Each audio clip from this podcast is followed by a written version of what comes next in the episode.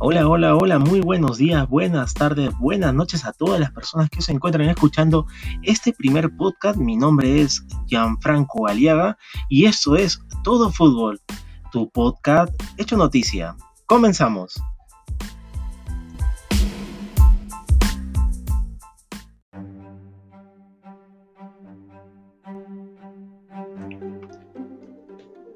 El día de hoy vamos a hablar de una super bomba, como tal es la Superliga Europea, esta creación de esta nueva liga, la cual se ha desatado toda una bomba el día de hoy, domingo 18 de abril.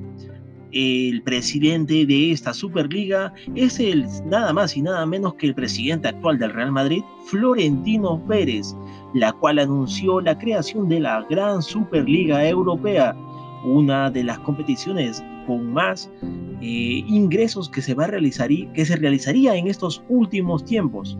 esta conformaría por parte de 12 equipos, las cuales estarían conformadas por Manchester United, Liverpool, Arsenal, Chelsea, Tottenham, Manchester City, Real Madrid, Barcelona, Atlético de Madrid, Inter de Milán, Juventus y el Milan. Estos estos equipos estarían conformados para esta gran Superliga Europea. Ahora también los equipos franceses y alemanes estarían fuera de esta competición. Por el parte, la parte del formato de la participación, vendrían a ser 20 clubes, las cuales estarían conformados por 15 clubes fundadores y 5 clubes que se estarían clasificando anualmente por el rendimiento de su participación de la temporada anterior.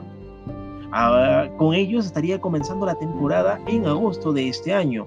No estarían esperando nada, nada para que ya comience eh, la temporada de esta Superliga Europea. ¿Cómo se conformarían los grupos? Se estarían conformando dos grupos de 10 equipos, los cuales estarían participando ida y vuelta. Tres de los primeros estaría, de cada grupo se estarían clasificando automáticamente y los que terminan cuarto y quinto estarían yendo a un playoff a doble partido. A partir de los cuartos se estaría jugando eh, un playoff de un solo partido a fines de mayo en un campo neutral y no hubo un revuelo mayor que la FIFA estaría hablando y comentando de que no avalaría la creación de esta nueva liga. Por parte de la UEFA, los clubes que participen no podrán participar ni jugar ni siquiera en su propia liga de manera europea o mundial, además en sus países. Esto argumentó justamente la UEFA hace unos instantes estaríamos atentos a todo lo que estaría repercutiendo durante toda esta semana que viene. Ahora también les vengo a otorgar la siguiente noticia.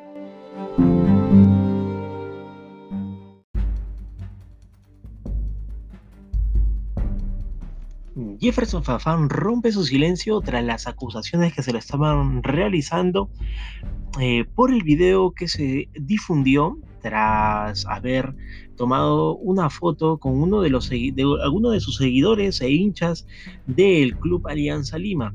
Eh, aparte de ello, quebró los protocolos de bioseguridad de la Liga 1 Betson. en su cuenta de Instagram otorgó un video en vivo otorgando lo que había pasado y argumentó lo siguiente. Ayer por la tarde fui a comer a un restaurante con mi familia. No imaginé que iba a llegar a tanto. Asumo el error que cometí. Fue lo que comentó el delantero por Instagram. Eh, según lo que eh, menciona el experimentado delantero, eh, asumiendo su error, fue acceder simplemente a una foto con alguno de sus hinchas. Y justamente esta es la que aparece en el video que ha sido difundido en uno de los grandes restaurantes que se está eh, que había salido justamente con su familia.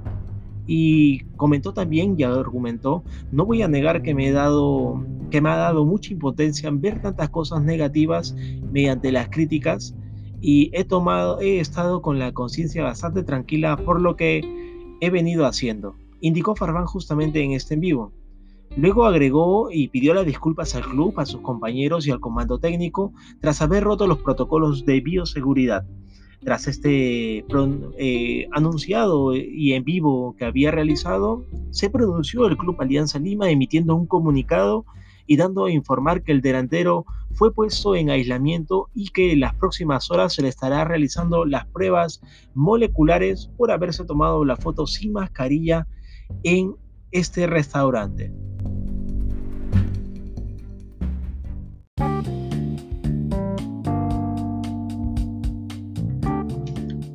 Estas fueron las noticias para esta semana. Espero les haya gustado este primer episodio y los espero la próxima semana que se encuentren enganchados en este podcast. No hay nada más que decirles que agradecerles por mantener la sintonía en todo fútbol. Hasta luego.